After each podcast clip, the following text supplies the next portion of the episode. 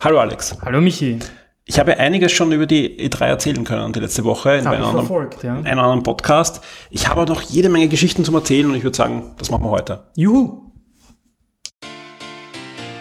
Willkommen bei den Game Minds, dein Podcast über Videospiele, das Leben, das Universum und den ganzen Rest. Fast live aus Wien mit Alexander Amon und Michael Furtenbach.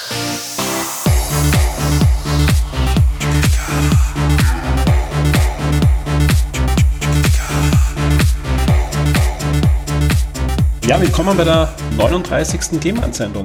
Das stimmt. Du bist zurück aus Los Angeles. Genau, war wieder eine E3, ich habe es eh schon mal erzählt, 13 Jahre seit der letzten E3. Du hast ja dazwischen einige unternommen. Das stimmt. Ich war jetzt aber auch schon wieder dort vier, fünf Jahre nicht. Ja, Also ich, die Erinnerungen, die man Facebook pusht, sind fünf Jahre alt. Also ich schätze sehr spannend, Jahren. ja.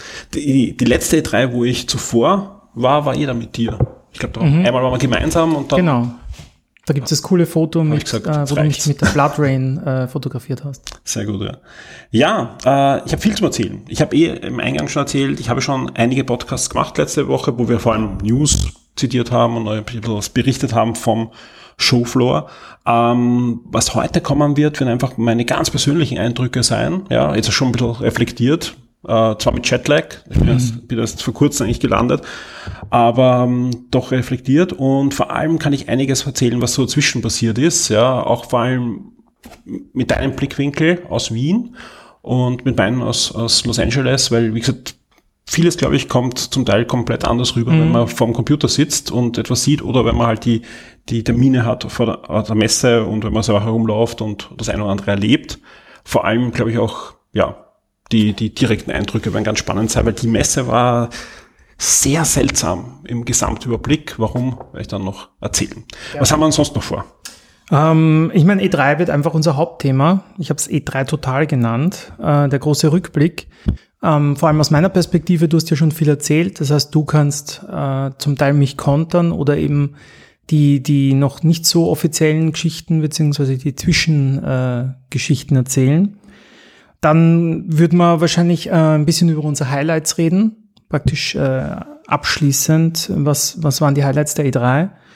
Und ähm, dann habe ich mir überlegt, ob wir nicht noch äh, kurz die E3-Highlights der letzten, also unserer E3s kurz erwähnen, die Top 3 oder so.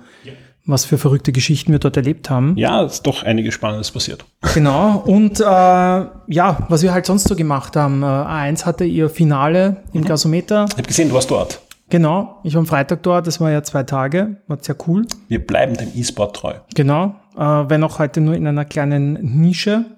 Und äh, dann natürlich, äh, wir haben viel gesehen, wir haben wenig gespielt.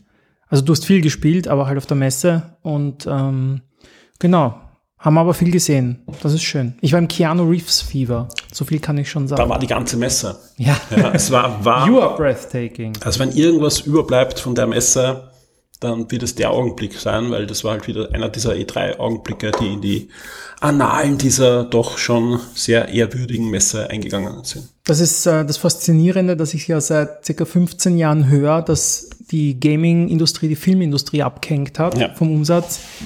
Und dann kommt ein Hollywood-Schauspieler und äh, die ganzen Gamer stehen Kopf. Ne? Ja gut, aber halt ein, das ist halt Neo aus Matrix. Das ist 20 Jahre her. Bill and Dead 3 kommt jetzt auch. genau, ja, ja. Na, ist, glaube ich, also vom, vom Casting echt, echt perfekt für, für die Zielgruppe. Aber ja, es ist unwahrscheinlich, dass jetzt bei den Oscars ein Spielentwickler auftaucht und die, die auszucken. Also ich glaube, selbst wenn Shigi Miyamoto dort auftauchen würde, würden alle sagen, wer ist das? Ist Ja. das der Vater von Jackie Chan? ähm, Der war gar nicht schlecht, Alex. Ja. Aber mal schauen, weil es kommt ja nächstes Jahr der, nächstes Jahr, übernächstes Jahr der Super Mario Film. Ich glaube, nächstes Jahr kommt Mhm. er. Und vielleicht gewinnt er ja noch den Oscar. das glaube ich nicht. Ähm, aber witzig, dass äh, immer mehr Serien, also diese eine Serie wurde bei, glaube ich, der Ubisoft PK angekündigt. Warum auch den, immer. Ja, über den Game-Entwickler. Ähm, Weil das war nämlich äh, bei Ubisoft dann der, der zweite Streaming-Service, der Mhm. angekündigt wurde. Oder nicht angekündigt, der Streaming-Service, aber der vor, vorhanden war, weil es ging halt dann nicht mehr nur um Uplay Plus, sondern plötzlich auch um den Apple Stream Service, ja, der da auch noch Werbung gemacht hat. Da hat sich. Apple auch noch eingekauft bei Ubisoft. irre. Und Stadia-Präsentation, also quasi Ja. fast auf die Bühne geholt, den Phil Harrison. Genau, also als ja. Also Ubisoft hat genau, drei Dienste. Also viel, viele Freunde gemacht. Ja, ja. Also ja, da werden wir eh. Ja. Das ist viel, viel zum Erzählen. Ich habe echt einige Eindrücke, die ich sicher noch nicht in den Podcast, weil einfach die. Und wenn, dann wüsstest du das nicht mehr, weil es Jetlag Das stimmt. jetzt hast. Und es, es war wirklich. äh, die, die Podcasts, ich habe jetzt kurz reingehört, ich kann mich manchmal wirklich nicht mehr erinnern, wie die entstanden sind. Vor allem, vor allem die, die Gespräche, das Gespräch mit Konstantinos, das ist komplett im Blackout bei mir. Das war, da war Mhm. aber du hast das gut kaschiert. Also es, Ja. ist, es wird Dankeschön. immer sehr souverän und äh, ich renne jetzt in die West Hall und wieder in die South das Hall. ist, das, das ist nicht gefaked. ja, ja. Das ist, ich bin da wirklich gelaufen. Und man war, ich war wirklich erstaunt, wie, wie still es hinten ist. Also wir Ja. haben, wir reden dann eh noch kurz über das Thema. Ich aber auch. wenn man früher zwischen South und West Hall, ich meine, klar, es gibt diesen langen Gang, der relativ, ich sage mal, abgeschottet ist von den, von, von, von Ja. das, vom Sound. Aber trotzdem, du hast halt Aber, aber Menschen. viele, viele der Aufnahmen sind in den Haupthallen entstanden. und das ist traurig. Ja, also immer wenn ich sage, ich bin jetzt da, dann Ja, bin ja. ich, also ich, das kann ich wirklich versprechen, ich habe nichts gefaked von den Standorten, ja.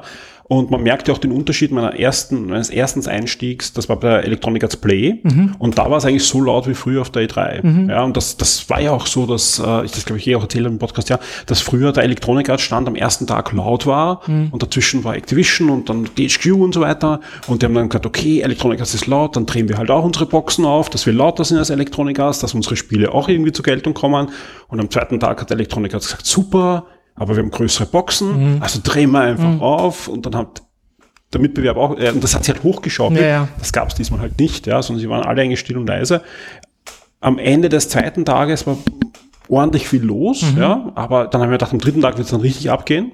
Ich glaube, da sind die meisten schon wieder abgereist. Ja, aber dadurch, dass ja kein, nicht nur Fachpublikum war, sondern eben viele Spieler, aber egal. Mhm. Ja. Da, da reden wir dann nochmal sehr ausführlich, Genau. wie es war. Also bevor wir jetzt den großen E3-Block anreißen, Ja. äh, noch kurz, weil es wird wahrscheinlich kurz. Ähm, was spielt man gerade? Ähm, ja, Also ähm, du hast äh, abseits von der E3, von den ganzen Demos. Ich habe wirklich zwei schöne Sachen. Ja. Das eine mache ich jetzt wirklich ganz kurz, da gibt es auch ein Review auf Show 2, nämlich Plattenschulf. Ja.